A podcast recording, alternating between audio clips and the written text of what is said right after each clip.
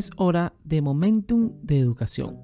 Escuchas Inteligencia Creativa, conducido por César Ferrer.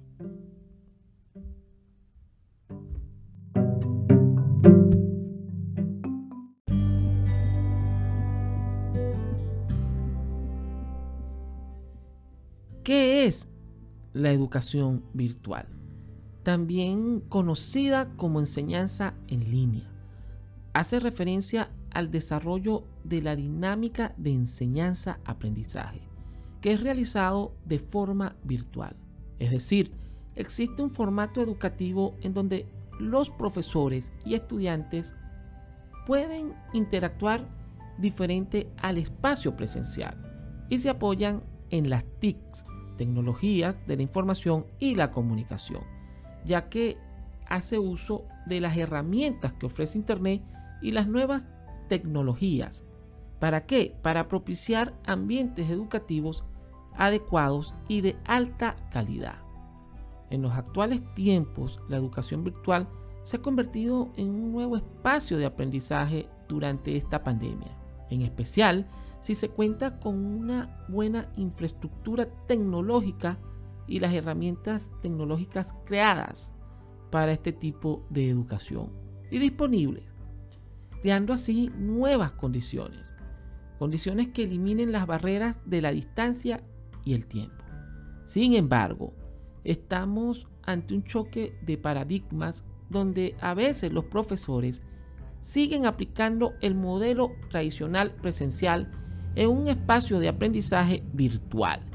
Y ahí es de gran ayuda e importancia la aplicación de estrategias creativas y basadas en el desarrollo instruccional de los aprendizajes cognitivos, sociales y constructivistas que permitan la construcción de aprendizaje verdaderamente significativo. La enseñanza online hace más accesible la información.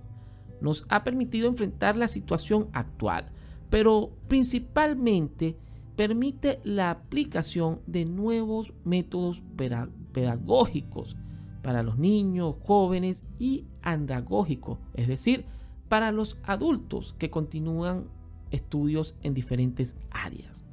Estos métodos apuntan a un aprendizaje significativo y autónomo.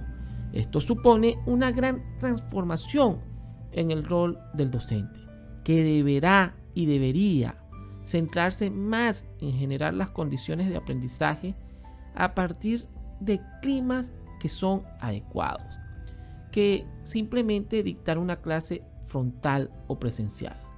También para el estudiante es un cambio, ya que debe asumir un papel activo en su propio aprendizaje, como es el caso de las clases invertidas. En la educación virtual es muy importante que los profesores, mediadores u orientadores se hagan eco de las estrategias de los diseñadores instruccionales y expertos del aprendizaje, que durante muchos años han desarrollado el e-learning, b-learning, c-learning, que son grandes procesos estratégicos, como por ejemplo la educación virtual sincrónica, que se presenta cuando el profesor y los estudiantes están en contacto directo virtualmente en un momento determinado. Y el profesor media el proceso de enseñanza-aprendizaje.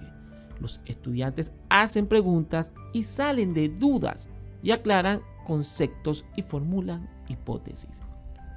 Y la educación virtual asincrónica donde están presentes estrategias y técnicas como pueden ser videos, chats, links, foros y otros materiales de mediación didáctica que son estratégicos y donde el estudiante se puede apropiar de ellos y facilitar así su experiencia de metacognición, que permitirá la construcción de aprendizaje significativo.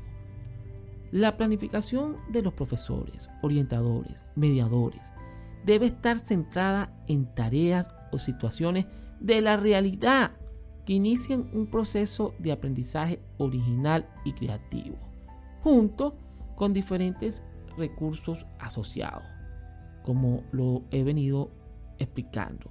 Es decir, videos, documentos, guías, links, bibliotecas digitales o sitios relevantes, entre otras estrategias que pueda utilizar el profesor, con la finalidad de facilitar la asimilación de nuevos conocimientos. De allí que la innovación educativa comienza a ser algo frecuente en la tarea de los profesores, con el fin de desarrollar una experiencia de aprendizaje motivadora. Les habló el profesor César Alejandro Ferrer. Esto es inteligencia creativa. Les recomiendo y sugiero que sigan los distintos episodios en las distintas plataformas. Y si te gusta este episodio, compártelo. Hasta otro próximo episodio.